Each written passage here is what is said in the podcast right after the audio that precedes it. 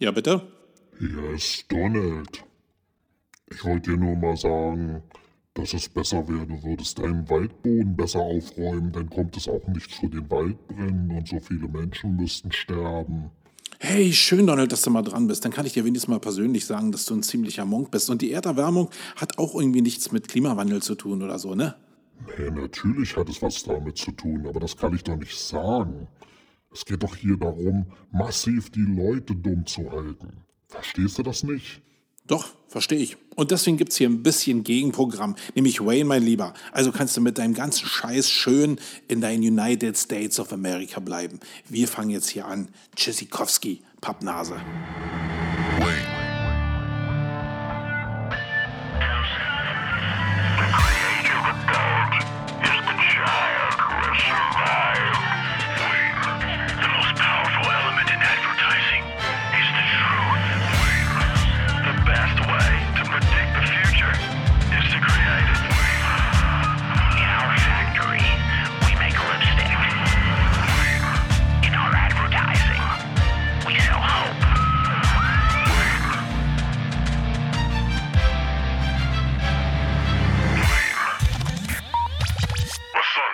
Ja, was sonst? Hallo und herzlich willkommen zur Ausgabe Nummer 86 des Wayne Podcasts. Mein Name ist Marco Young und ich bin der Host in dieser Sendung, nicht der Horst. der Running Gag. Ähm, ja, in den letzten 14 Tagen ist wieder eine ganze Menge passiert. Ich will euch mitnehmen auf meine Reise in diese Welt, auf eine Reise in meinen Kopf rein, weil nur das kann ich dir hier bieten. Ich kann dir nicht pauschal oder will dir auch nicht pauschal sagen, wie die Welt funktioniert, sondern ich will dir nur einen kleinen Teil bieten, indem ich dich in meinen Kopf so ein bisschen reinlasse. Und ob du das willst oder nicht, entscheidest du jetzt, indem du dranbleibst oder nicht. Für alle Leute, die neu dabei sind, hier dreht es sich in dem Podcast um SEO, Content Marketing, um Marketing allgemein, aber auch sehr stark um die menschliche Komponente, also Human Marketing im Marketing, denn wir wissen ja alle, dass ohne Menschen da draußen eigentlich auch nicht so richtig was funktioniert, weil Know-how ist nur die eine, die eine Komponente, ähm, die menschliche Komponente, wie Teams miteinander wirken, wie menschliche Hindernisse abgebaut werden können. Das ist die zweite wichtige Zutat und darum soll es hier auch in sehr großen Maßen gehen. Äh, wenn du das Format schon kennst, dann sei herzlich willkommen und ich hoffe, dass ich in den nächsten Minuten, in den nächsten 60 oder 90 Minuten eine Menge Informationen für dich habe. Die Sendung ist ja mal so aufgeschlüsselt, dass wir erst so ein Housekeeping machen und so ein bisschen um die Altlasten von den letzten Sendungen kümmern oder Sachen, die mir so aufgefallen sind oder die ich euch gerne äh, vermitteln will, also sogenannte Fundstücke. Dann haben wir Blog-Themen und danach haben wir ein Hauptthema und noch die Event-Tipps. Und so wird es auch in dieser Sendung sein. Wir fangen einfach mal mit, den, mit dem Housekeeping an.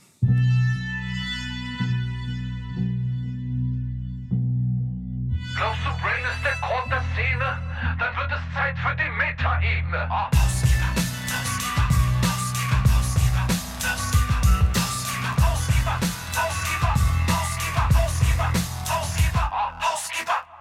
Ja, Housekeeping. Wie ich schon gesagt habe, wollen wir immer, oder ich mit euch, will die letzte Sendung so ein bisschen Revue passieren lassen. Habe ich mich da irgendwie verbabbelt? Habe ich mich in irgendwas verrannt? Habt ihr irgendwas nicht verstanden? Das ähm, soll hier eigentlich der Platz sein, um das so ein bisschen auszuräumen.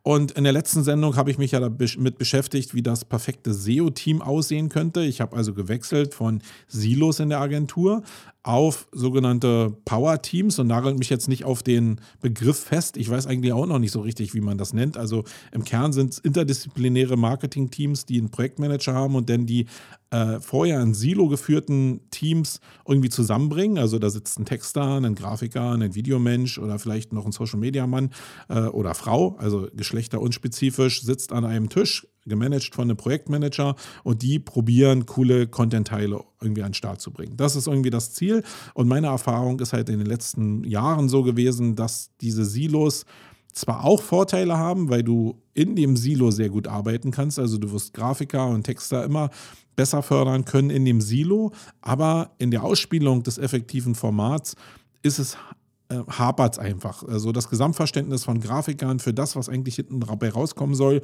das hinkt halt immer ein bisschen. Und deswegen bin ich ein Riesenfan von sogenannten interdisziplinären Power Teams. Ähm, ich habe das super verstanden und das ist ja eigentlich auch das Wichtigste und ich nehme dich eigentlich immer in diesem Podcast nur eigentlich mit in meinen Kopf. Das ist mein einziger Anspruch, den ich habe, dass ich dich da irgendwie ja, teilhaben lasse an dem, was ich gerade, ähm, wo ich gerade dran rumbrüte. Ähm, mir haben aber auch ein paar Leute zurückgespielt, dass sie nicht so richtig verstanden haben, was ich damit meine. Und das ist auch gar nicht weiter schlimm. Ich habe ja gesagt, dass ich über zwei Jahre gebraucht habe vom ersten Touchpoint mit dem Thema, bis ich das umgesetzt habe, ähm, jetzt vor einem Monat. Und ich kann ja nicht von dir erwarten, dass nur weil ich das hier erzähle, dass du das in deiner Agentur, die du da draußen hast, sofort umsetzen kannst. Das ist ja totaler Bullshit. Aber wenn es ähm, reicht, um den ersten Touchpoint zu setzen und du jetzt vielleicht deine ersten oder deine zwei Jahre anfängst oder nach einem Jahr äh, Wissenssaugen schon so weit bist, dass du das vielleicht für dich auch umsetzen kannst, dann ist doch der Schritt gut begonnen. Also, dass du jetzt gleich auch hingehst und sagst, okay, ich räume jetzt hier überall auf, das macht überhaupt gar keinen Sinn, weil eben bei mir das auch zwei Jahre gedauert hat und vielleicht kannst du den Weg abkürzen. Aber so eine Entscheidung, die ja durchaus wichtig sind, die müssen auch immer reifen und da musst du von überzeugt sein, weil die machen schon sehr viel Wirbel in der Agentur. Und wenn du da nicht aufpasst, dass du das richtig hinbekommst, dann fliegt dir das Ganze vielleicht um die Ohren. Ja, also wenn du da noch Fragen haben solltest, dann melde dich einfach bei mir. Ich würde dir dann einfach nur nochmal anbieten, äh, das vielleicht ein bisschen nochmal detaillierter zu erklären. Ähm, wenn du auf dem SEO Day bist, zufälligerweise in Salzburg, was ja jetzt Donnerstag, Freitag dieser Woche stattfinden wird oder der diese Woche äh, stattfinden wird am Donnerstag und Freitag, wobei, mir muss ja ganz genau sein, OMX am Donnerstag, SEOCom am Freitag, dann sprich mich doch da einfach an und dann können wir mal darüber schnacken, wie ich das dann gemeint habe und wie du das vielleicht bei dir auch umsetzen kannst. Da helfe ich dir gerne. Äh, sharing is caring. So, dann Kommen wir zu einem zweiten Thema hier fürs Housekeeping. Fürs Housekeeping. fürs Housekeeping. Ähm, und zwar, und da muss ich mal einen kleinen Vortisch geben ich hader immer ein bisschen mit mir. Ich bin wirklich ein Typ, der, glaube ich, eine Menge teilt und sehr viele Leute in den eigenen Kopf lässt, weil ich denke, dass es halt kaum reproduzierbar ist. Jeder hat seinen eigenen Kopf und die Auswirkungen, die das hat auf sein eigenes Business, sind Ursprung des Kopfes, den man auf seinem Körper zu sitzen hat. Und wenn ich hier bestimmte Sachen teile, dann passen die halt mein Kopf passt nicht auf deinen Körper, da bin ich mir ziemlich sicher. Deswegen wird in der Ausprägung das für keinen irgendwie eine Gefahr sein, sondern ist halt cool, irgendwie eine andere Perspektive zu scheren. Aber, und das ist mir auch ganz wichtig, neben dem sehr großen und dem großen Anteil an Share, ähm, den ich rausgeben will, will ich mir auch immer so eine Nuance an Geheimnis behalten. Und ich bin jetzt hier bei dem Thema hin und her gerissen gewesen, weil ich glaube, dass das eben so so ein Core-Teil sein kann von mir. Hab mich hingesetzt und habe gedacht, okay, nein, ähm, du hast noch ein paar andere Teile, das ist jetzt nicht Core, ist aber cool. Und deswegen äh, will ich das einfach mit dir teilen, aber du sollst zumindest wertschätzen, dass das jetzt wirklich schon das der Übergang zu meinen Core-Werten ist, die mein ganzes Business irgendwie ähm, auch bestimmen. Und das sind zwei Sachen, ich will ja gar nicht so lange um den heißen Brei reden. Zwei Sachen habe ich gefunden, die mich extrem geflasht haben. Und vielleicht, wenn du in der Online-Marketing-Bubble unterwegs bist, hast du das eine davon sogar schon gehört. Und das erste ist ein, ähm, ein Podcast mit Finn Kliman bei den Online-Marketing Rockstars, also bei dem guten Philipp Westermeier, den ich äh, hier herzlich grüßen will, falls er hier zuhören sollte, was ich nicht glaube. Aber der Podcast ging eine Stunde, glaube ich, oder ein bisschen drüber. Und also es gibt so, so Content-Teile, da könnte ich unendlich zuhören. Und das gehört dazu. Und warum? Nicht, weil er so unendlich geil war, sondern weil er so unendlich in meinen eigenen Kosmos gepasst hat. Und ich es halt sehr, sehr cool finde, wenn du ein Business aufbauen kannst, was nicht so aus hundertprozentigen Abhängigkeiten besteht. Das ist natürlich, wenn du Mitarbeiter hast und eine Agentur hast, ein bisschen schwieriger. Aber im Kern ist das, was er gesagt hat, und ihr wisst vielleicht, wenn ihr mir schon eine Weile folgt, dass ich finde Kliman äh, in den letzten Wochen und Monaten wirklich als echt faszinierende Position, äh, äh, Person irgendwie erst entdeckt habe. Den gab es schon viel, viel länger, aber ich habe ihn irgendwie erst relativ spät entdeckt. Und ähm, der ist so Sinnbild dafür, wie man sich Unabhängigkeit bewahren kann und wie sinnvoll es ist, mit Leuten zu arbeiten, mit denen man sich gut versteht, mit, zu denen man Vertrauen hat und nicht irgendwelche Leute um sich rumschart, die einfach nur Arbeit abarbeiten, sondern ähm, die Seele und die Unabhängigkeit sind extremst wichtig. Und alles, was du machst, soll die Triebfeder Spaß haben. Und nicht als erstes äh, die Triebfeder haben, dass du Dollarscheine in der Hand haben willst, sondern die Triebfeder Spaß und das Sharing sollte vorne stehen. Und dann wird eigentlich immer auch Geld oder anderes Gutes zu dir zurückfließen. Das ist eine Erfahrung, die er da über eine Stunde eigentlich in, in, in Person faktisch dargestellt hat. Und das ist eine Sache, die ich mir immer wieder auf die Fahne schreiben muss, weil bei mir ist das nicht so hundertprozentig klar. Manchmal bin ich schon sehr kapitalgetrieben, weil ich nämlich hier in der Agentur eben bestimmte Fixkostenposten habe, die ich regulieren muss. Und das ist aber eine Sache, das in Einklang zu bringen, das treibt nicht wirklich an, weil ich die Herangehensweise, wie er Projekte macht und wie er die teilt, wirklich auch für mich übernehmen will. Also wenn ihr den Podcast noch nicht gehört habt, dann hört ihn einfach euch mal an, vielleicht aus der Perspektive, äh, nee, hört ihn euch aus eurer Perspektive an. Eine andere Perspektive macht überhaupt gar keinen Sinn und dann probiert einfach mal zu gucken, wie denn die Perspektive von ihm in euer Business passt. Ich glaube, das ist die beste Herangehensweise. Ähm, und ihr könnt mir gerne mal äh, reflektieren, was ihr für eine Meinung von dem Finn halt, äh, habt. Ich glaube nämlich, und das weiß ich auch von meinem Umfeld, da sind ein paar Leute mit bei, die ihn als den Mega-Chaoten irgendwie beschreiben. Und ja, ist er vielleicht im Kern auch, aber er ist ein sehr erfolgreicher und talentierter Mega-Chaot in meinen Augen. Und da sind ein paar Rezepte mit bei, die, glaube ich, für Erfolg auch stehen. Und wenn wir davon reden, dass es bestimmte Sachen gibt, die für Erfolg stehen, dann kommen wir gleich auch zum zweiten Teil. Und das ist auch eine Sache, die, glaube ich, jetzt wirklich wenig auf dem Schirm haben, die aber, also so ein cooles Format habe ich schon lange nicht mehr gesehen. Und das ist ein Format, was auf YouTube läuft, und zwar von dem äh, Frederik Hardcourt. Das ist der einer der Mitbegründer von ähm, von Body Change, also das, was mit Deadlift die Soest mal irgendwie durch TV etc. pp. gegangen ist. So ein Abnehmprogramm und mittlerweile auch eine, ähm, eine, eine, eine Produktlinie in Sachen Ernährung. Und ich kannte den Friedrich schon äh, schon eine ganze Weile, weil der irgendwann mal auf einer Campings-Veranstaltung war und da hatte ich zumindest mal ein bisschen Zeit mit ihm zu schnacken. Und ähm, deswegen war ich sehr angenehm überrascht, dass er so einen Vlog in YouTube gestartet hat, wo er so ein bisschen über Erfolg schnackt. Und das aus einer völlig anderen Perspektive.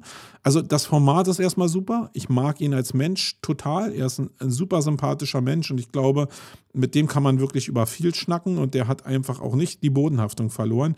Aber jetzt kommen wir zu dem, also es ist ja nicht so ein ganzer Kanal, der mich so fasziniert, sondern er hat ein Video gemacht und zwar war es das vorletzte, wo er, und das muss man erstmal hinbekommen, oder das muss erstmal der Familienangehörige hinbekommen, wo er ein Interview mit seiner 100-jährigen Unternehmeroma gemacht hat. Also der Großmutter. Oma hört sich immer so, so komisch an. Also ist seine Großmutter und die ist halt auch seit sie denken kann irgendwie oder seit sie erwachsen denken kann, Unternehmerin gewesen. Und er hat sich in einem wirklich extrem liebevollen Austausch mit dem Thema auseinandergesetzt, was denn eigentlich so vor 100 Jahren eigentlich schon die Urwerte des Unternehmertums waren.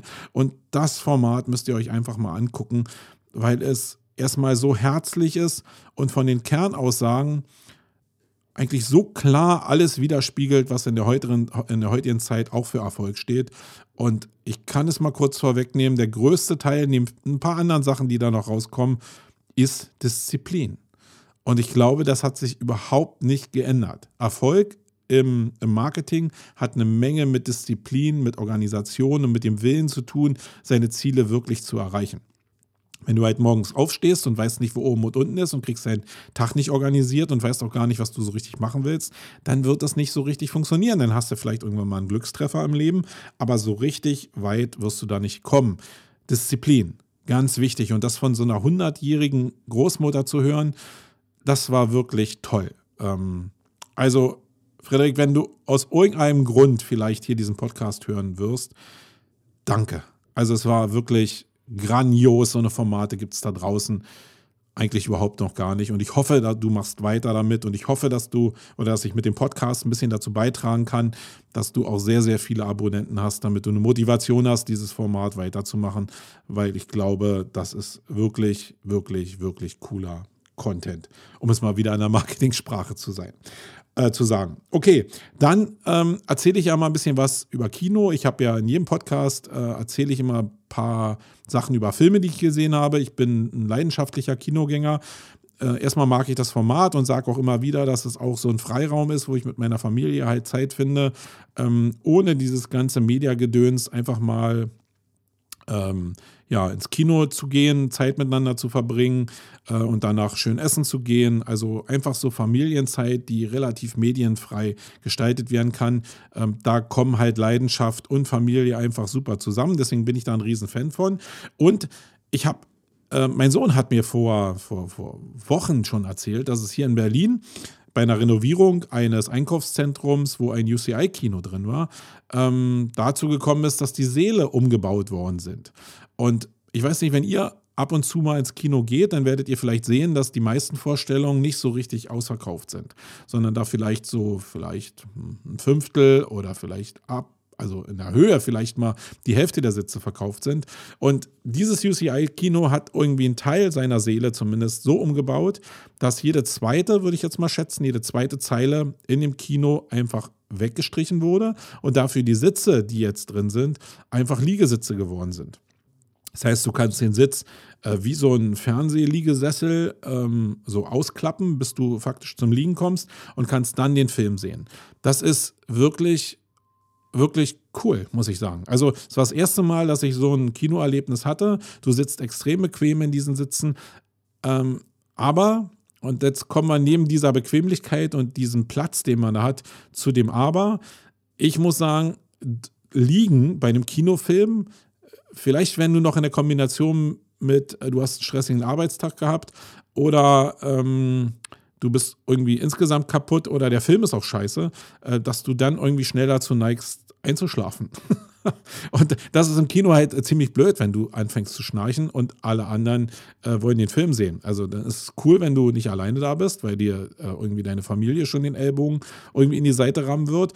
Aber du liegst dann da und sabberst dir einen zurecht, weil du irgendwie eingeschlafen bist. Das ist mir noch nicht passiert, aber ich könnte mir vorstellen, dass das passiert, ähm, weil ich schon äh, ja, mich manchmal dabei erwischt habe, auch im normalen Sitzen, dass mich manche Filme langweilen und dann ist es ein bisschen träge. Das ist dann in einer Liegeposition natürlich noch schwieriger. Und ich war jetzt ähm, hier bei ähm, Wunderbare Tierwelten, äh, dieser Harry Potter-Verschnitt. Ähm, was ein cooler Film ist, kann ich euch nur empfehlen. Aber wenn du halt liegst und auch noch 3D liegst, hast du eine ganz komische Körper- und Sichtposition, was auch ein bisschen anstrengend für die Augen ist. Also ich glaube, dass 2D-Filme auch in, für diese Art von Kino sowieso besser sind. Und ich bin sowieso ein Verfechter von 2D-Filmen, weil ich glaube, dass der große Wurf mit 3D noch nie so richtig gemacht worden ist. Ja, also das zum Thema Kino für alle Leute, die sich da auch mit Kino rumschlagen da draußen. Dann kommen wir mal ein bisschen weiter oder gehen wir mal weiter. Ich war letzte Woche bei einem Seminar. Ähm, ich sage ja, dass ich ganz oft auch zu Seminaren gehe, weil ich immer selber denke, dass man sich immer weiterentwickeln muss. Ich hasse und muss Menschen meiden, sage ich mir immer wieder, die selbst von sich sagen, dass sie schon Experten sind und faktisch alles können. So eine Menschen gibt es in meiner Denkwelt überhaupt gar nicht, sondern du musst immer wieder den nächsten Schritt ziehen. Die Welt ist mega groß, du kannst gar nicht alles wissen und du kannst nur probieren, an dem an dem Wissensrand so ein bisschen zu kratzen, um weiter in die Mitte zu kommen, aber du darfst nie satt sein. Das ist eigentlich so Kern von Unternehmertum. Und deswegen, was wollte ich lernen? Ähm, ich wollte was über Pitchen lernen. Ich habe in den letzten Jahren eigentlich nie richtig gepitcht, wollte aber mal wissen, wie große Werbeagenturen solche Pitches angehen, wie die das strukturieren. Und äh, deswegen habe ich mich beim Art Directors Club bei einem Workshop angemeldet für Pitchen und muss sagen, waren zwei Tage und zwei Tage, die von meiner Erwartungshaltung ein bisschen anders waren. Also ich habe gedacht, es ging mehr um Psychologie und also ein bisschen advanced-mäßig, ging aber mehr um Basic-Sachen. Da war ich zu Anfang ein bisschen enttäuscht. Das liegt aber an mir. Da hat äh, die, äh, der Workshop überhaupt gar nichts mit zu tun. Das ist ja mal so der Abgleich zwischen Erwartungshaltung und dem, was wirklich stattfindet. Und da war meine Erwartungshaltung, die aber nirgendwo stand, ähm, oder irgendwo befeuert wurde, war einfach zu hoch, muss ich anerkennen. Ähm, das war mein Fehler. Ähm, hab aber trotzdem, nachdem ich mein, meine Perspektive wieder so zurechtgezogen äh, hatte, und das dauert bei mir immer so eine Stunde oder so, wo ich erstmal so ein bisschen mit Fragezeichen im Kopf da rumsitze und dann mich aber so ja, so im Kopf eingenordet habe, weil ich denke, nee, du musst jetzt zuhören, äh, weil deine Erwartungshaltung war scheiße. Habe super viel mit rausgenommen. Erstmal habe ich also gelernt, wie Pitches überhaupt in großen Werbeagenturen angegangen werden, wie die zustande kommen. Ähm, in vielen Teilen sind es halt Bestandskunden, die aus einem festen Netzwerk von einem Hauptkunden kommen, wo dann Unterunternehmen dann wieder ausschreiben. Und bei manchen Sachen ist es eben so, dass wirklich global neu gepitcht wird und du musst halt in diesen Funnel erstmal reinkommen, auch von der Größe der Agentur sind ja immer den Auftraggeber, die auch immer im hohen sechsstelligen Bereich Budgets ausschreiben oder im im siebenstelligen Bereich ähm, äh, Budgets ausschreiben. Und da musst du dich aktiv als Agentur erstmal in so einen Funnel begeben, dass das so ein Nachfragemarkt ist, wie im Bereich SEO zum Beispiel. Das ist da eher nicht der Fall, was ich so rausgehört habe, weil das eben um diese großen Marketingbudgets geht und da läuft der Hase ein bisschen anders. Das war also sehr interessant. Die zweite Instanz war, dass ich wirklich in den zwei Tagen gelernt habe, wie man aus komplexen Texten einfache Texte machen kann. Da war jetzt keine Zauberformel mit bei, aber so eine Technik, wie man eben über Verschlagwortung einen Text eindampfen kann oder wie man bestimmte komplexe Sachen über mehrere Folien, gerade in der Präsentation, ähm, verteilen kann, um das Thema da intensiver zu machen. Also das war wirklich sehr, sehr, sehr hilfreich für mich. Und auch da wieder, ich mache das ja mit der Textreduktion und dem Ebenenmodell, mit dem Karl Kratz, sei gegrüßt, falls du hier zuhörst, ähm, schon wirklich lange. Und auch da, wie mit diesen äh, Power-interdisziplinären Teams, war es auch da so, dass ich über, diese, über diesen Ebenenwechsel etc. pp. und das Verdichten und äh, das Emotionalisieren von Texten schon ewig von Karl gehört habe. Und trotzdem ist es, wenn du mal einen neuen Reiz kriegst, der eben nicht von Karl kommt und der aus einer anderen Welt kommt, eigentlich aber dasselbe sagt, nur vielleicht mit einer anderen Herangehensweise, Plötzlich hast du einen Schlüssel in der Hand, um das Ding zu entdecken. Und bei mir war es eben so. Ich habe vorher das immer, mir ein bisschen schwer damit getan. Und jetzt war ich da und habe über diese Verschlagwortungstechnik gelernt, wie ich manche Sachen runterbrechen kann und dann emotionalisieren kann nochmal. Und das war schon sehr, sehr cool. Dann ging es auch ein bisschen darum, ja, wenn du da vorne stehst, auch mit dem Team zusammen, wie, wie bewegst du dich denn? Wie gestikulierst du einfach? Was machst du mit deinen Händen? Wie sprichst du am besten mit dem Kunden? Ähm, wie gehst du am besten dramaturgisch durch diese Präsentation? Und da waren wirklich viele Sachen, die für mich ja, klar waren, aber viele Sachen, die für mich auch unklar waren. Also das klassische Beispiel ist eigentlich immer so, was mache ich mit meinen Händen? Also die meisten von euch da draußen werden vielleicht auch eher das Problem haben, dass sie nicht wild gestikulieren, wie ich jetzt zum Beispiel oder Italiener, also Leute mit, mit äh, südländischem Blut, die gestikulieren ja immer sehr viel. Und da gibt es jetzt vielleicht nicht so die Probleme. Die meisten, gerade die ich hier in Deutschland kennengelernt habe, die stehen ja eher vorne und lassen erstmal so die Arme am Körper hängen. Und das ist ein, immer eine sehr unglückliche Position, weil das nicht eine natürliche Haltung ist. Dann gibt es so äh, Ausprägungsbeispiele wie Frau Merkel zum Beispiel, die, weil sie das eben auch hat, sich eine Position ausgesucht hat, nämlich die Raute, mit der sie ihre Hände so mehr oder weniger im Griff hat und was ja irgendwie strukturiert aussehen soll. Und du musst ja jetzt keine Raute machen, aber diese, die Hände zusammenführen überhalb äh, von deiner Hüfte, ein bisschen überhalb von deiner Hüfte und ähm, einfach zu, zu signalisieren, dass du aufmerksam bist, indem du halt die Arme nicht locker hängen lässt, sondern ähm, damit so ein bisschen immer in der Lage bist, kurze Strecken zu gestikulieren. Also wenn du von der Körpermitte kommst, also über deiner Hüfte bist mit den, mit den Handflächen, dann hast du für jede Art der Gestik halt nur ganz kurze Wege. Wenn du nach oben zeigst, hast du einen kurzen Weg nach unten. Wenn du aber den Arm hängen lässt und von unten nach oben gestikulierst, dann musst du halt einen Riesenweg überbrücken. Und Riesenwege, das sieht meistens scheiße aus. Also wir haben das da probiert und ich hatte mir noch nie Gedanken darüber gemacht, aber es sah wirklich scheiße aus. Also kurze Wege zu machen ist, glaube ich, ganz gut. Wenn du natürlich gestikulieren kannst, weil du bestimmte Sachen automatisch beim Reden immer irgendwie belegst, manchen Leuten ist das ja in die Wiege gelegt, ähm, dann hast du damit vielleicht nicht so die Probleme. Was ich noch ganz cool finde, ist ähm, zum Beispiel nicht die Arme zu verschränken. Das kann man machen, sollte man aber nicht, weil das immer so psychologisch so verschlossen wirkt. Man sollte auch nicht die Hände in die Hosentaschen machen. Das sieht einfach zu locker aus. Man sollte auch nicht die Arme äh, hinterm, hinterm Rücken verschränken. Das sieht auch irgendwie aus, als hätte man da irgendwie was versteckt. Und äh, das will man nicht erzeugen. Was aber gut funktioniert, ist ähm, einfach die Arme in den Hüften abzustützen.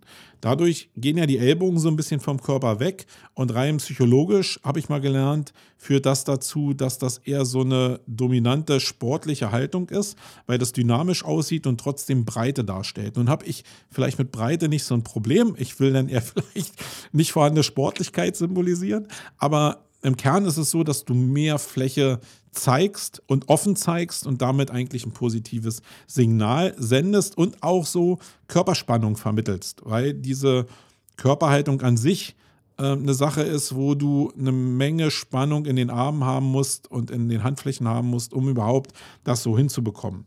Und das war cool. Und was natürlich auch immer cool ist, ist in so einen ähm, Workshops, dass du dann vor einem fiktiven Kunden einfach mal pitcht. Und das ist eine Sache, da tue ich mich auch immer sehr schwer mit, weil diese künstlichen Situationen, damit kann ich irgendwie schwer umgehen. Wenn so eine Sachen aus, aus einem natürlichen Fluss entstehen, weil ich zum Beispiel jetzt auch vor einem Kunden pitchen muss, dann ist das, oder nun pitche ich ja nicht so viel, aber, aber auch im Vortrag meinetwegen vor Leuten reden muss, dann ist es so ein natürlicher Fluss. Wenn mir jetzt einer sagen würde, da sitzen 20 Menschen, die nur da, da, da sitzen, weil ich jetzt getestet werde und das, ich werde hinterher auseinandergenommen, dann entsteht da irgendwie was ganz, ja, was ganz Unrundes. Und da fühle ich mich auch nicht so richtig wohl, weil ich dann jedes Wort auf die Goldwaage lege und dann wird es halt auch sehr, sehr schwierig. Aber es war wieder sehr spannend, um zu gucken, ob äh, ich auch so einem Format standhalte und ich kann euch nur empfehlen, dass ihr euch bei so einem Seminaren auch anmeldet, weil ihr werdet euch immer weiterentwickeln. So ein Seminar kam jetzt irgendwie 795 Euro netto, ähm, ist also schon ein bisschen Geld. Ihr könnt die Reisekosten reduzieren, indem ihr einfach das in eurer Stadt bucht. Gerade der Art Directors Club hat auch in, den, in vielen Städten Deutschlands äh, so eine Seminare. Und ja, ihr müsst es einfach machen. Klar, Wissen muss man sich auch leisten können. Nicht alles gibt es an Volkshochschulen oder an Barcamps, aber auch das sollte man nicht ähm, will ich auch gar nicht verunglimpfen, weil gerade an den Volkshochschulen werden oftmals sehr, sehr coole Seminare angeboten von oftmals auch sehr, sehr coolen Speakern. Da musst du dich einfach nur anmelden und ein paar Wochenende deiner Lebenszeit opfern, damit du dich halt weiterentwickeln kannst. Und hinterher kannst du immer noch entscheiden, ob das cool für dich war oder nicht. Ich würde dir auf jeden Fall raten, mach sowas und entwickel dich ständig weiter und immer und immer wieder. So, und dann als letztes Thema hier fürs Housekeeping, und damit ist das Housekeeping dieses Mal ziemlich mächtig geworden, will ich mit euch mal kurz philosophieren, was denn da so an der Börse los ist. Ich weiß nicht, ob ihr das so richtig mitkriegt. Ich habe auch so das Gefühl, dass das in der Presse nicht so richtig verhackstückt wird. Ich glaube, es geht massiv bergab aktuell. Ähm, wenn du dir mal die Börsenkurse anguckst von den großen GAFA-Unternehmen wie Google, Apple, Facebook und Amazon, dann geht es da massiv bergab. Und nicht alles ist äh, begründet darin, dass die Umsätze jetzt radikal runtergehen, sondern dass die Ausblicke für die Industrien halt wirklich, wirklich schwach sind. Ähm, Apple zum Beispiel hat in, in dieser Woche sogar, glaube ich, gerade ähm, verkündet, dass sie die Produktionszahlen runterfahren, weil die iPhone X-Serien, die neuen, halt überhaupt nicht so richtig laufen. Dann haben wir Facebook, die ja sowieso in so einer Glaubenskrise drin sind. Sehr viele Leute wenden sich von Facebook ab, weil sie halt mit den ganzen Skandalen und so, mit der Datensicherheit nicht so richtig was zu, zu tun haben wollen. Äh, viele Leute gehen zu Instagram rüber. rüber, rüber. da könnte man jetzt denken, okay, die gehen jetzt rüber, weil, ähm, weil das da cooler ist, aber faktisch ist das auch das Facebook-Universum. Ähm, äh, auf den Aktienkurs dürfte sich das nicht so auswirken. Es ist auch ja so, dass nichts anderes als Alternative so sehr stark da ist, was Social Media jetzt irgendwie abfedern würde. Aber es ist halt so, dass die Leute das Vertrauen irgendwie verlieren und dass auch die Redensart in den Social Media Plattformen den, den Leuten auch langsam irgendwie auf den Keks geht. Und so Stück für Stück gehen die Leute halt aus diesen Bereichen immer mehr raus und aus dem Werbemarkt vielleicht auch raus. Da gibt es auch vielleicht so eine Übersättigung. Also ich habe da das Gefühl, dass sehr viel zurückgeht. Dann sehe ich jetzt, dass irgendwie auch das deutsche Bruttoinlandsprodukt für, für die nächste Zeit irgendwie auch sinken soll, zwar nur um 0,2 Prozentpunkte, aber die Zeichen mehren sich, dass das irgendwie doch sehr stark holpert. Nun hätte man sagen können, okay, als Donald Trump an die Macht gekommen ist, hat es sowieso geholpert, aber es war ja nicht der Fall, sondern Donald Trump ist an die Macht gekommen und die Börsenkurse sind faktisch erstmal explodiert, weil, weiß ich auch nicht genau, weil was, weil der Typ eigentlich alles in Aufruhr versetzt. Vielleicht wollte man sich das nur schönreden, Im Kern ist es so, dass es aber jetzt so ist, dass sehr, sehr viel im Aufruhr ist. Und ich weiß jetzt auch nicht so richtig, warum ich euch das jetzt hier erzähle. Vielleicht in der Hoffnung, dass ich mal eine Perspektive von euch bekomme, wie ihr denn die Zukunft seht, wenn denn viele Wirtschaftszweige einfach jetzt irgendwie an ihren Sättigungspunkt gekommen sind und die Weltwirtschaft jetzt anfängt zu stockern und wir jetzt wirtschaftlich in, ich habe so das Gefühl, es geht dann ziemlich schnell, weil vieles einfach äh, aus, meiner, aus meinen Augen überhitzt war. Und ich habe so ein bisschen Respekt davor, dass es dann relativ schnell und radikal bergab geht, wenn eben gerade so Vertrauensdinger entzogen werden und auch so alles in Aufruhr ist ich glaube, ich habe das jetzt hier nur gemacht, damit ihr mal in den Kommentaren oder ihr mich anschreibt und wir einfach vielleicht eine Meinung zu diesem Thema austauschen könnt, wo denn die Welt in den nächsten drei Jahren hindriften wird, wirtschaftlich und damit aber, auch gesellschaftlich. Äh, wo wird es hingehen? Weil ich glaube, dass das schon sehr wichtig ist, um erstens sein Unternehmen zu bauen und auch zu gucken, wie man sich dann selbst aufstellt für das, was denn da kommt. Und da kommen wir eben wieder zu dem zurück, wo es vielleicht auch hingehen wird, nämlich dass das große Ganze immer weniger in den, in den Mittelpunkt rückt, sondern man sich viel mehr auf kleinere Zellen zurücksetzt, wie Familie zum Beispiel. Und das muss nichts Schlechtes sein, sondern das kann auch was Gutes sein. Ich hoffe nur, dass der Druck von außen nicht ähm, Radikalität bedeutet. Dann wäre es nämlich ziemlich heftig. Aber auf dem Weg sind wir und dann kommen vielleicht auch die Werte wieder zurück. Okay, ich will es gar nicht weiter ausspinnen.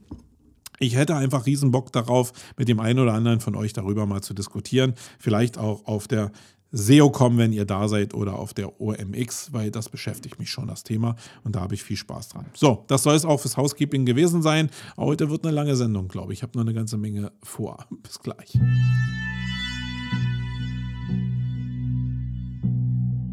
Coole Sets aus der Blogosphäre, angerührt für die Legionäre. Oh.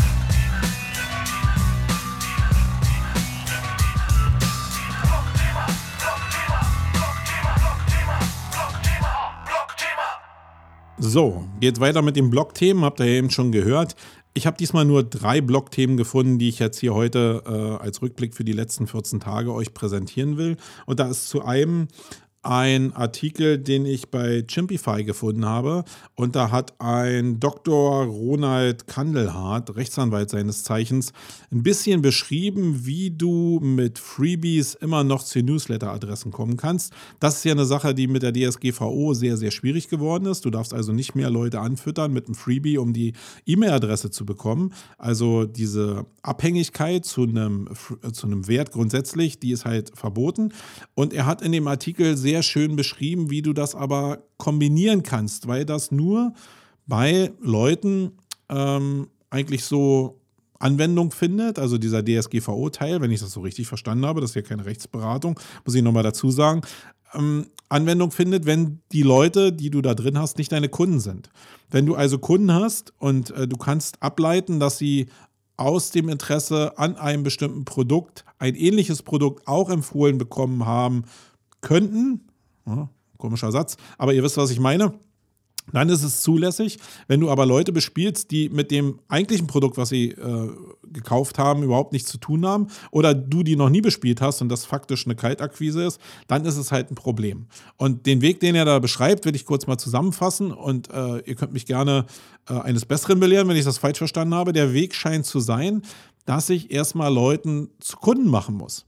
Das heißt, äh, wenn ich einen Freebie rausgebe, ohne einen bestimmten Hinweis darauf, dass das Ding jetzt an eine E-Mail-Adresse geknüpft ist, sondern ich nur sagen will, okay, gib mir deine E-Mail-Adresse, weil ich dir ja irgendwie dieses Freebie zustellen muss. Und eigentlich ist da dein Ende, Punkt.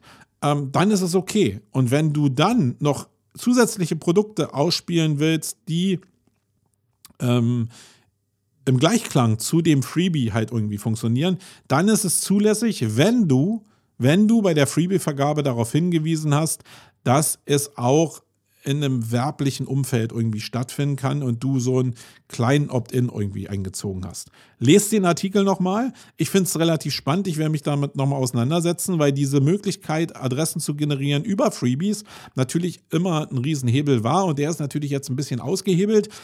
Durch die DSGVO. Wenn es da so einen Weg geht, der zurzeit noch irgendwie offen ist, also es, las sich jetzt auch nicht so, als ob der mega offen ist, sondern dass das halt ein Weg ist, der gerichtlich noch nicht so richtig entschieden ist. Da, da müssen ja sowieso die Gerichte noch über die ganze Ausprägung der DSGVO so richtig entscheiden. Aber der Weg scheint so ein bisschen offen zu sein. Ja, ähm, ja lest einfach den Artikel nochmal durch. Ich habe euch das in die Show Notes hier nochmal reingepackt.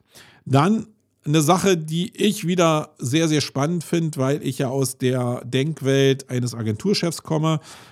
Die ganzen großen Player da draußen, die sind ja dabei, den ganzen Markt zu verteilen. Also die ganz, gerade die großen Content-Marketing-Agenturen, aber auch die Online- Marketingagenturen kaufen andere Agenturen zu, um einfach ihr Produktsortiment breiter zu machen, um aber auch Märkte äh, zu besetzen in bestimmten Bereichen, um mehr abdecken zu können, aber auch mehr Macht zu haben in dem Gesamtmarkt, weniger pitchen zu müssen, sondern ähm, ja, eigentlich nur einen Ansprechpartner zu bieten in bestimmten Bereichen. Das ist der große Trend da draußen. Der wird auch noch eine Weile anhalten, denke ich mal, weil nämlich ein paar Leute damit auch gegen die Wand fahren werden und dann werden die Systeme nochmal neu probiert zu beleben. Ähm, gucken wir mal, was da passiert. Eins ist aber auch klar, die Leute haben gemerkt, dass der Markt an großen Budgets, ähm, und der ist ja gematcht mit den großen Budgets, also ähm, der Markt der großen Budgets ist gematcht mit äh, den großen Agenturen. Deswegen entstehen die ja eigentlich nur so, diese 1000 Mannschiffe da draußen, die aus mehreren Clustern bestehen. Ähm, der ist mehr oder weniger gesättigt. Also es kommen jetzt nicht irgendwie große Player dazu, die jetzt nochmal Riesenbudgets irgendwie reinhauen und äh, jetzt nach Agenturkonstrukten suchen, sondern ich glaube, dass der Markt relativ gut besetzt ist. Und ja, klar, wenn mal ein neuer CEO kommt und der irgendwie alles austauschen will, dann wechselt vielleicht mal irgendwie noch was bei, der, bei den Agenturen, die man da nutzt. Aber im Kern ist da alles relativ gut besetzt. Jetzt ist es aber so, dass gerade der mittelständische Bereich, den die mit ihren Angeboten nicht so richtig bespielen können, weil er natürlich auch sehr, sehr hochpreisig ist für diese ganze, für die großen Budgets, ähm, dass der ja trotzdem da ist. Und ja, diese großen Schlachtschiffe können diesen kleinen mittelständischen Markt nicht bedienen, in Budgetgrößen vielleicht von fünfstellig bis sechsstellig in klein. Und deswegen beobachte ich jetzt sehr stark, dass es immer mehr Ausgründungen von Agenturen selbst gibt, um den mittelständischen Bereich zu erobern. Und das finde ich als Agenturchef, der selbst jetzt so im mittelständischen Bereich unterwegs ist, natürlich sehr, sehr interessant. Und ich mache mir auch Gedanken darüber, ob die denn in der Lage sind, diesen mittelständischen Bereich zu bespielen. Das neueste Beispiel ist eine Ausgründung, die sich Newton nennt, abgekürzt nur ähm, NWTN ähm, findet ihr unter newton.agency. Und das ist eine Ausgründung von Fischer und Appelt, die eben ja, den kleineren Content-Marketing-Bereich aufmischen wollen. Und so eine Bewegung, ja, da, ich habe jetzt keine Angst davor, aber ich gucke mir natürlich genau an, was da passiert, weil die natürlich finanziell und auch an Basisdienstleistung und auch an Erfahrung natürlich eine Menge Sachen mit in den Markt bringen, die schon eine Veränderung bewirken können. Und jetzt habe ich mir einfach mal es ganz einfach gemacht und habe mir diese Newton-Seite angeguckt. Da kam die Pressemeldung, glaube ich, gestern oder vorgestern dazu und bin auf die Seite gesprungen, die ich erstmal unendlich lange suchen musste. Also Newton zu finden, auch in der Schreibweise oder auch in der in der, in der phonetischen ausgeschriebenen äh, Schreibweise war nicht möglich. Das heißt also, eine Brandsuche war vorher überhaupt noch gar nicht bespielt. Und als ich mir die Seite angeguckt habe und gesehen habe, welche Inhalte da drauf sind und das gematcht habe mit dem, wo sie eigentlich hinwollen, nämlich Content Marketing anbieten, war ich eigentlich relativ beruhigt, muss ich sagen. Weil genau so ist es eigentlich, wie ich das immer sehe, dass da hat irgendeiner eine fixe Idee, steht dann auf, äh, wir müssen mal eine Seite anlegen und da hauen wir dann irgendwie erstmal Basics drauf. Ja, das ist ja irgendwie vielleicht agil, wie wir denn da rangehen.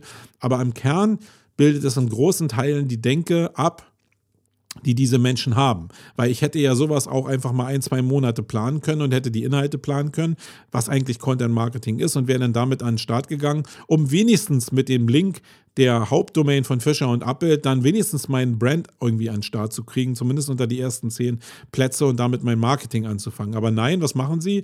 Sie machen eigentlich so als Content Marketing äh, Butze jetzt eigentlich nur PR-Arbeit.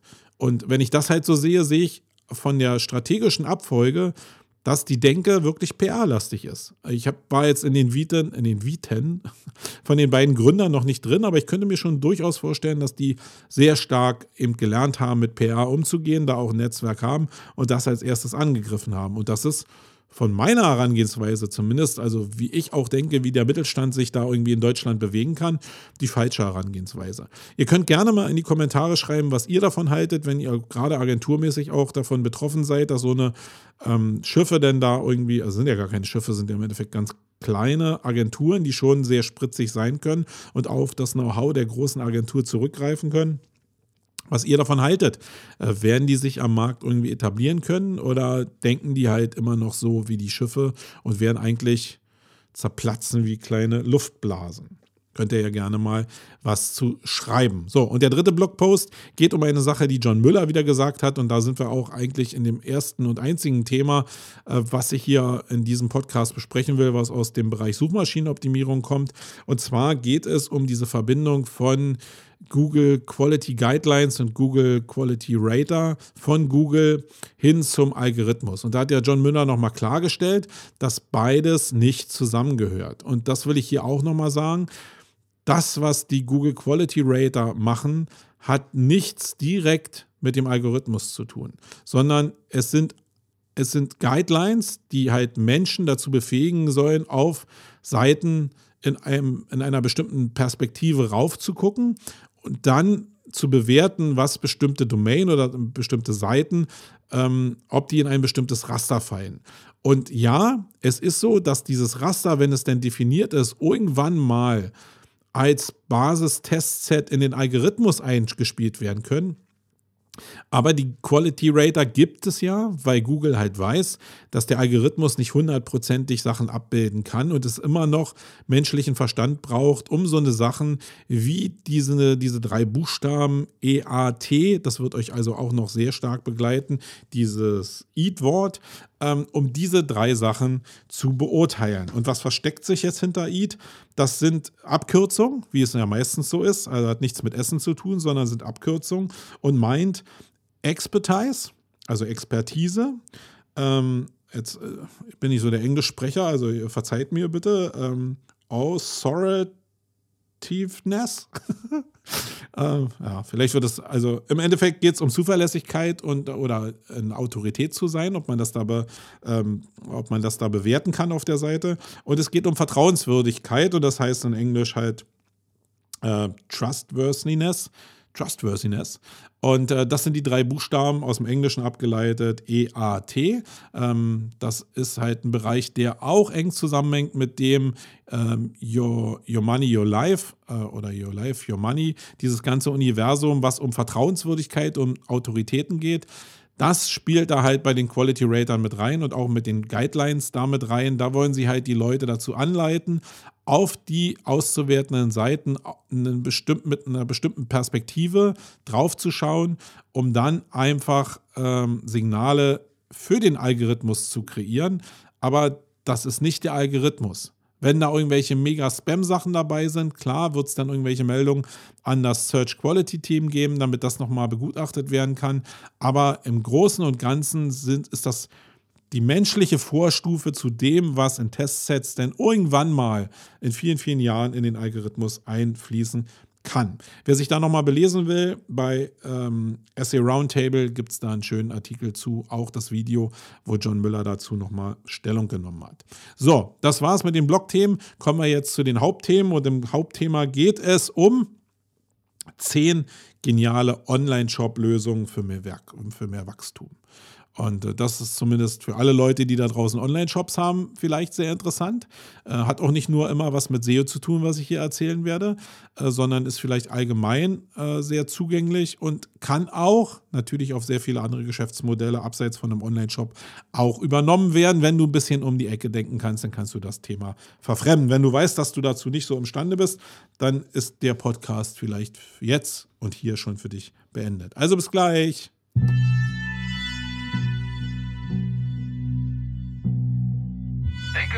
Eine Daisy Cutter. Sei bereit für das Main-Geschnatter. Oh.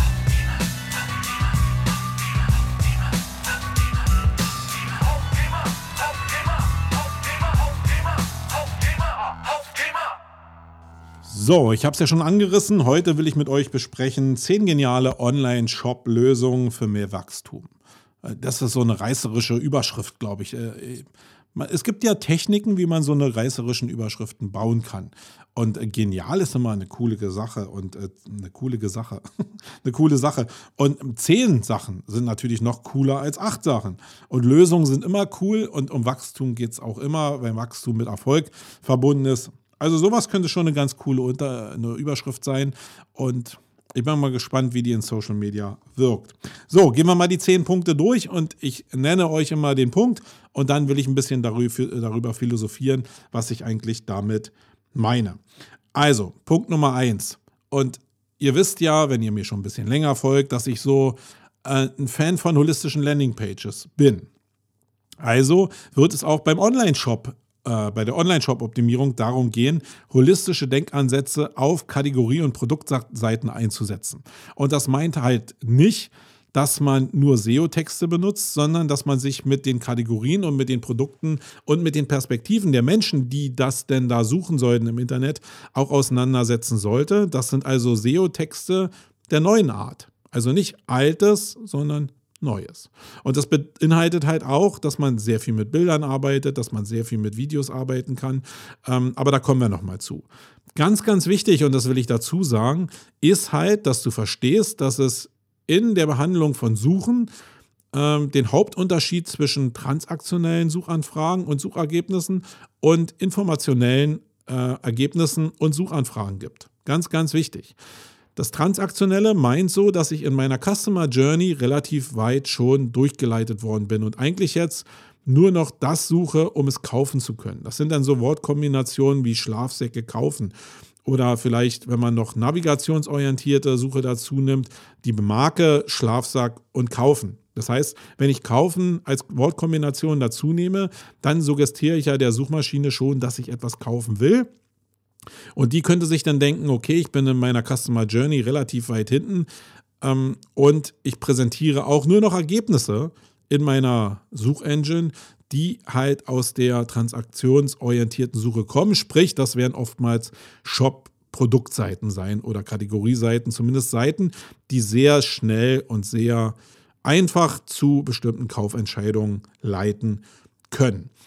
Wenn ich jetzt davon ausgehe, dass Ergebnis, Ergebnisseiten sehr stark transaktional, transaktionsorientiert sind, dann ähm, bin ich ja vielleicht mit informationsorientierten Ansätzen, wie das mit den holistischen Seiten eigentlich funktioniert, dann nicht so richtig gut aufgestellt. Ja, würde ich dir recht geben. Das kann oder also das kann ein Problem sogar sein, das kann aber auch eine Riesenchance sein, weil in der Praxis ist es fast nie so, dass die Ergebnisse in der, in der transaktionellen Suche nur transaktionelle Ergebnisse beinhaltet, sondern es sind ganz oft Mischergebnisse. Also du wirst eine hohe Last an transaktionellen Ergebnissen, also Shop-Ergebnissen sehen, aber eben auch informationsorientierten Ergebnissen, weil Google eben nicht genau weiß, was der Suchende da draußen eigentlich so richtig will. Und deswegen lohnt es sich auf jeden Fall zu probieren, den holistischen Ansatz auf Kategorie- und Produktseiten zu fahren. Jetzt hast du zwei Möglichkeiten. Du kannst das, also du hast, wenn du das machen willst, nur eine Möglichkeit. Das heißt, du, du baust den Content holistisch. Wie viele Wörter du nimmst, wie viele Bilder du nimmst, musst du selbst entscheiden. Halt sehr, sehr umfangreich aus sehr vielen Perspektiven und baust das auf deiner Kategorieseite ein. Nehmen wir mal an. Und wenn du das gemacht hast, dann solltest du sehr, sehr nah am Tracking sein und gucken, was denn passiert mit deiner Seite. Und aus meiner Erfahrung kann ich dir nur sagen, es gibt Seiten, die springen radikal nach oben. Es gibt Seiten, die springen aber auch radikal nach unten.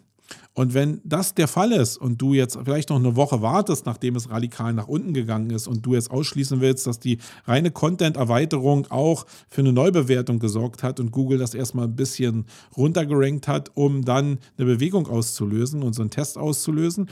Äh, also du lässt es erstmal eine Woche drin oder zwei Wochen und guckst dann, wenn es nicht irgendwie Step by Step by Step wieder auf die alte Position zurückgeht oder du die alte Position noch äh, überholen kannst und weiter es weiter nach oben geht, dann solltest du davon ausgehen, dass Google halt mehr transaktionelle Ergebnisse haben will und dein informationsorientiertes Ergebnis jetzt nicht so super ist für die Ergebnisse. Ja?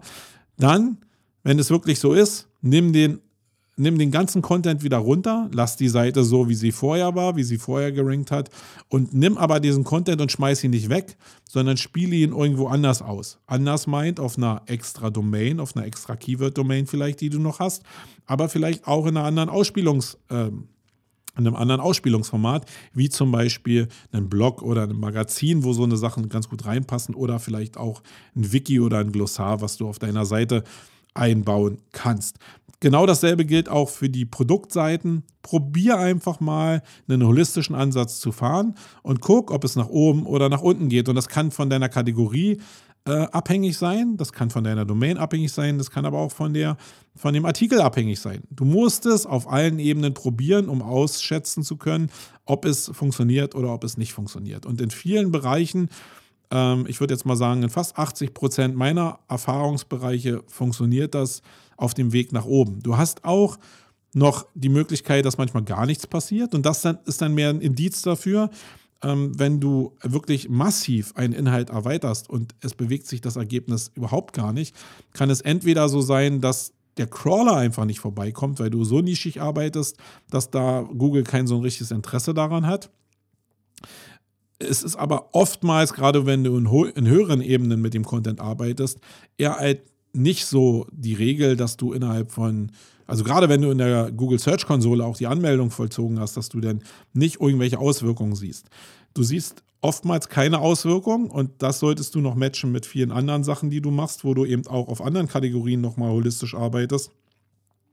Dass du vielleicht einen Indiz dafür hast, dass ein Penalty auf der Domain drauf ist. Das ist das, was wir ab und zu beobachten, dass wir arbeiten, arbeiten, arbeiten, arbeiten und es bewegt sich überhaupt gar nichts. Nicht nach oben, nicht nach unten, sondern wirklich nur in einer ganz kleinen Range, aber es bewegt sich nicht grundsätzlich was. Und das ist oftmals ein Signal für eine Penalty und dann solltest du ein bisschen mehr bohren. Okay, ich hoffe, dass die Logik verstanden ist. Wenn nicht, meldest du dich einfach nochmal bei mir. Dann Punkt 2. Zeige einfach mal mehr Bilder noch auf den Artikel oder auf den Kategorieseiten. Ich habe ja schon in dem letzten Podcast auch gesagt, dass Bilder-SEO wirklich der nächste heiße Scheiß der, der nächsten zwei Jahre werden wird. Also ich glaube, da ist aktuell extremst was in Bewegung und Google ist auch sehr schnell geworden. Sicherlich auch aus dem Beweggrund, weil Google Shopping ja jetzt auch in der Google Bildersuche ausgeliefert wird und die auch mittlerweile ein Interesse daran haben, so eine Sachen zu optimieren.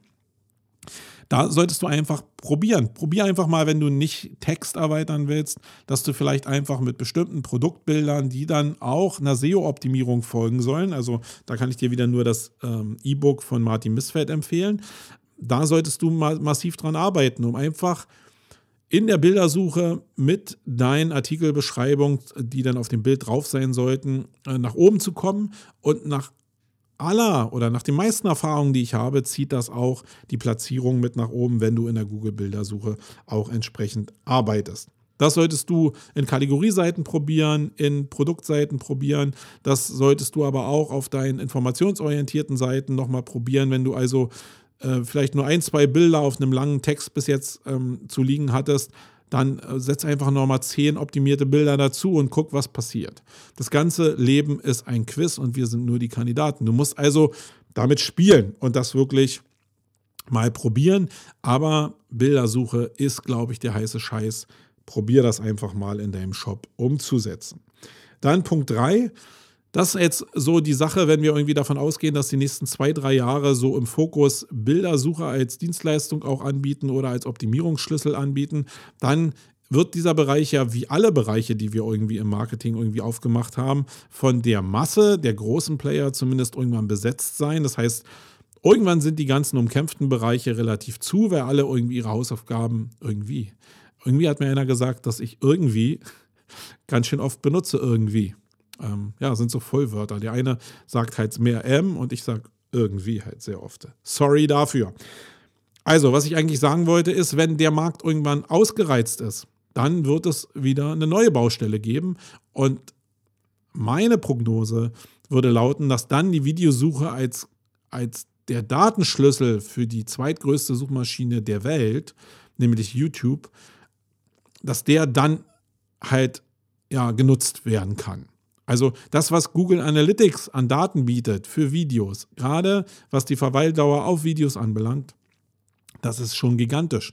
YouTube wäre ja wirklich total, oder Google wäre total bekloppt, wenn sie diese Daten nicht nutzen würden. Und selbst wenn sie diese Daten nicht nutzen, ist das reine Wissen der Daten über die Einbindung von Videos auf unseren holistisch angehauchten Seiten oder überhaupt auch irgendwelche Seiten, die dann dadurch eine höhere Verweildauer kriegen, halt einfach Gold.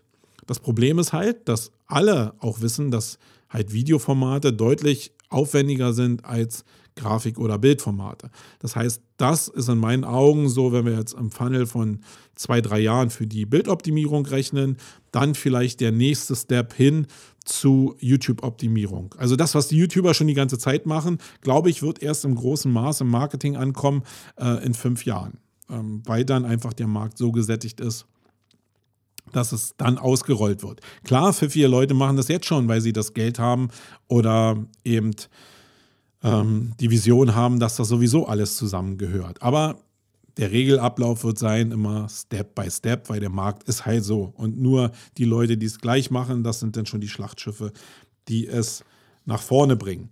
Die Logik dabei ist, dass ich natürlich Verweildauer und Social Media Kanal, ähm, also Verweildauer auf meinen eigenen Seiten und Social Media Kanal äh, miteinander matchen kann. Das heißt, das Ziel sollte immer sein, nicht irgendwelche Image-Videos bei YouTube einfach hochzuladen, äh, und da darauf zu achten, dass ich vielleicht eine hohe Verweildauer habe, sondern dass ich es schaffe, in YouTube eine hohe Bindung auch hinzukriegen auf Einzelvideos, aber auch auf Kanalebene, ähm, dass ich halt eine hohe Identifikation mit dem Kanal habe. Und dass ich diese Videos dann nehme als geclaimte Videomasse und die bei mir im Shop meinetwegen einsetze. Das heißt, wenn ich jetzt so ein Beispiel nehme von whisky.de, was ja für viele Marketer da draußen so ein Paradebeispiel ist, dann werden in dem Shop YouTube-Videos gezeigt, die das Produkt vorstellen. Und die Videos sind Teil des Social Media YouTube-Universums, wo dann diese Whisky-Arten auch vorgestellt werden. Und wenn man die halt aus dem Social Media-Universum halt irgendwie kaufen will, dann wird man direkt aus der Description zu dem Shop hingeleitet. Und das ist wirklich eine coole Geschichte. Dann Punkt 4, denk einfach mal drüber nach, den Punkt können wir auch relativ kurz halten, ob du vielleicht deine Produkte, wenn es jetzt nicht Kühlschränke sind oder Massenwaren sind, sondern erklärungsbedürftige Produkte sind, ob du nicht vielleicht einen Podcast anbietest, für diese Produkte und diese Podcasts dann in deinem Shop entsprechend anbietest. Denke immer dran, es gibt ganz viele Leute, die wollen Text lesen, es gibt ganz viele Leute, die wollen lieber ein Video über das Produkt sehen, es gibt Leute, die wollen lieber nur eine Audiospur hören, weil sie gerade kein Video gucken können oder keinen Text lesen können, Stichwort Auto, Sportstudio etc. pp. Die Leute wollen ihre Zeit effektiv nutzen und das ist der große Vorteil von Podcast. Das heißt, Podcast ist sinnvoll für bestimmte Leute in bestimmten Lebenssituationen, erhöht aber auch, wenn ich eine hohe Verweildauer in dem Podcast habe, natürlich die Verweildauer auf meiner Gesamtseite wieder, was nach allen Daten, die wir jetzt so zusammenfassen können, ein großes Seiten-Ranking-Kriterium sein oder ist, ähm, was es da draußen aktuell gibt. Dann Punkt 5, was immer gut zieht, sind Tests und Vergleiche auf Kategorieseiten oder auf Produktseiten. Ähm, also in, den, in, dieses, in diese Keyword-Kombination, dein Produkt plus Vergleich plus, plus Test plus Testsieger plus Testvergleich irgendwie reinzukommen in diese Wortwolke, erhöht die Reichweite oder das Suchvolumen immer massiv. Deswegen solltest du als Teil vielleicht von deiner äh, holistischen Strategie auf deinen Produktseiten oder auf deinen Kategorieseiten diesen Ansatz von Tests erstellen und vergleichen auf jeden Fall mit reinnehmen und darüber nachdenken. Das gleiche zählt, und das ist der Punkt 6 für Testimonials. Ähm, und damit meine ich nicht nur, hm, Herr Müller hat irgendwie das und das Produkt jetzt äh, als toll empfunden. Ich glaube, die Zeiten sind ja nicht vorbei, aber die sind zumindest ja, wer weiß, wer Müller-Meyer Schulz ist. Also wir wissen alle, dass der Bereich da auch ziemlich stark gegamed wird was sehr, sehr gut funktioniert und was, glaube ich, immer so, ein, so an den menschlichen Grundzügen ähm, zort, ist halt irgendwelche Celebrities, egal welche Reihe, irgendwelche Sachen, die du dir leisten kannst, als Testimonials auf Produkt- oder Kategorieseiten einzubinden. Es ist halt was völlig anderes, wenn irgendwie fix niedlich, den kein Mensch kennt, über ein Produkt schreibt, wo du nicht mal weißt, ob der jetzt wirklich echt ist oder ob einer einer mit seinem Namen wirkt, wirbt auf einem bestimmten Produkt. Also das Beispiel, was ich vorhin schon gesagt habe, 10-Week ähm, Body Change Program mit Deadlift die Soest, dann steht Deadlift die Soest faktisch als Autorität für das Testimonial. Und das hat eine völlig andere Wirkung als eine Sternebewertung von irgendeinem Typen, den du nicht ähm, einnorden kannst. Also das wäre Punkt 6, da kannst du deinem Shop auf jeden Fall mehr Vertrauenswürdigkeit zukommen lassen und du kannst mit diesen Ergebnissen, die dann auf den Produkten oder den Kategorien oder auch in einem, in einem Magazin liegen, einfach viel besser in Social Media auch spielen und dafür auch noch effektiv Marketing machen, weil du halt einfach auch einen, einen Hook hast, einen Aufhänger hast, mit dem du arbeiten kannst.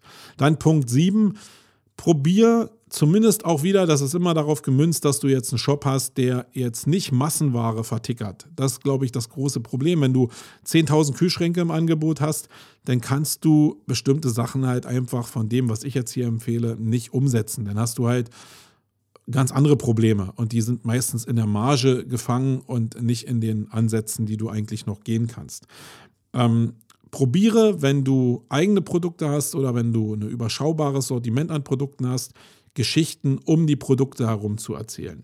Es ist relativ müßig und das wissen, glaube ich, die meisten Leute da draußen, dass du nicht weit damit kommst, wenn du einfach nur Produktfeatures aufzählst. Wenn du es intelligent machst, kann das eine Wirkung haben, aber im Kern ist es so, dass die Leute Geschichten hören wollen.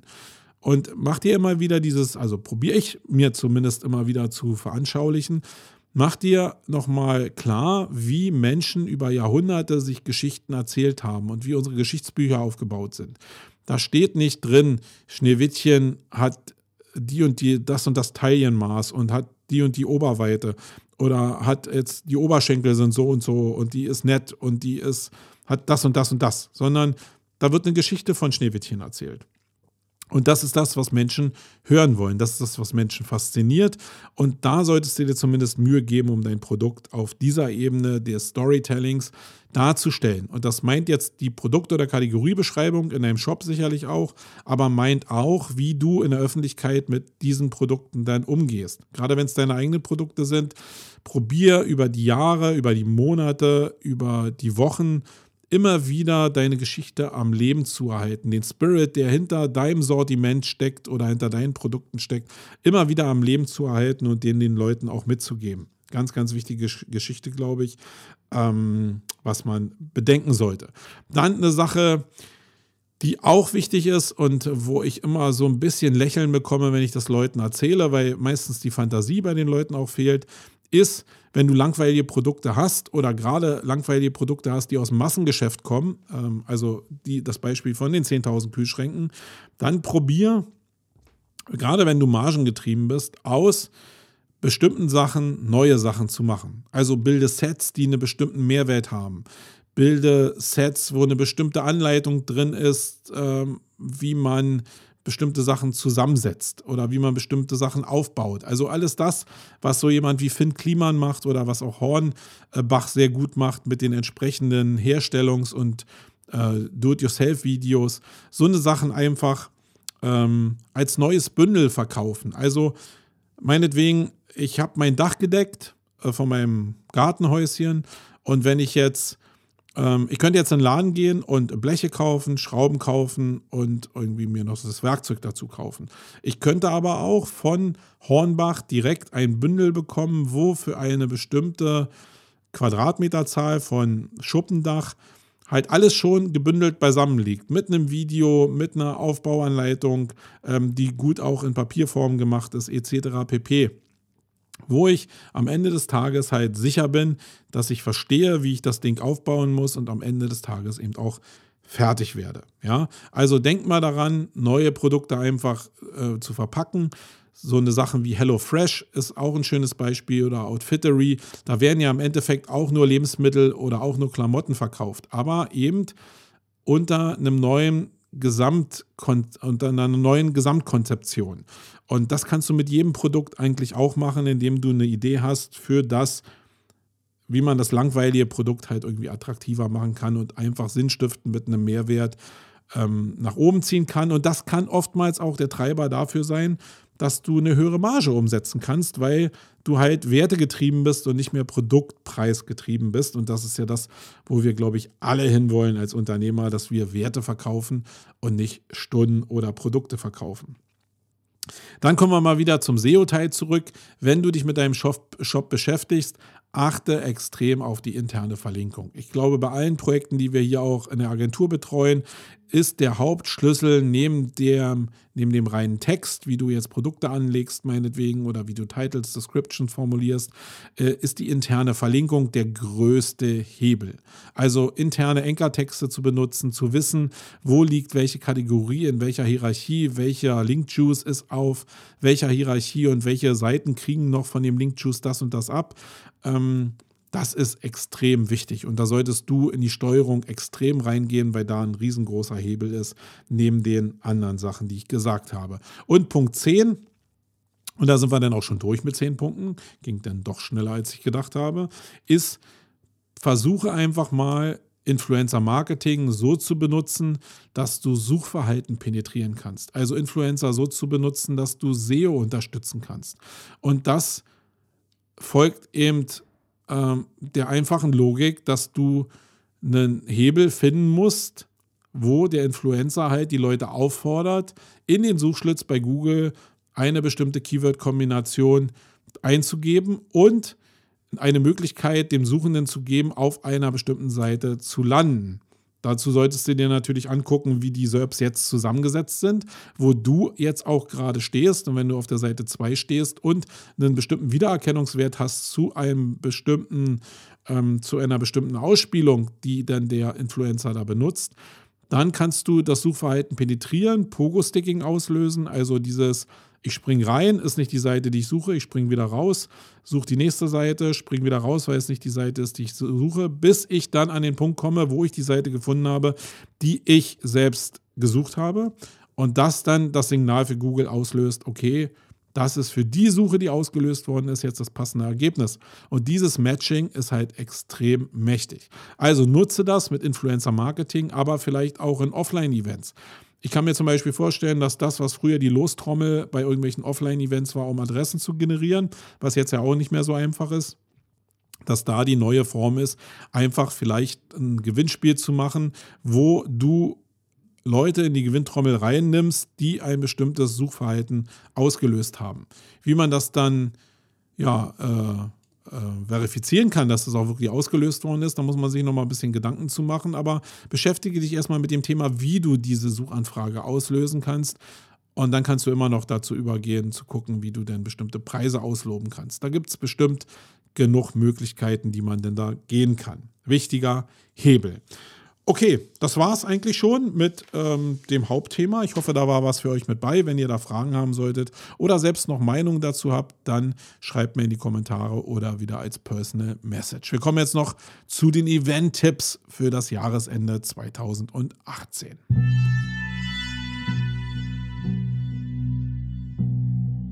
Echte Menschen statt der Scheißmaschine geht ins Hirn wie eine Jet-Turbine. Oh.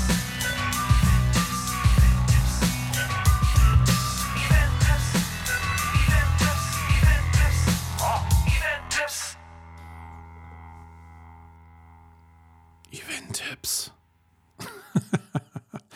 so, also ihr wisst ja, habe ich ja schon gesagt, dass ich mich in dieser Woche oder Ende dieser Woche Donnerstag und Freitag auf der OMX und auf der SEOCom in Salzburg rumtreiben will äh, oder werde. Ich mache da keine Session, habe da eine Menge Lust und Laune, mich mit Leuten zu unterhalten, zu kontaktieren. Wenn ihr als Hörer von Wayne irgendwie Lust darauf haben solltet, mich mit ähm, euch mit mir zu unterhalten, mich mal kennenzulernen oder einfach so mit mir zu schnacken, dann äh, tippt mir einfach auf die Schulter, sagt, hey Marco, ich höre deinen Podcast äh, gerne.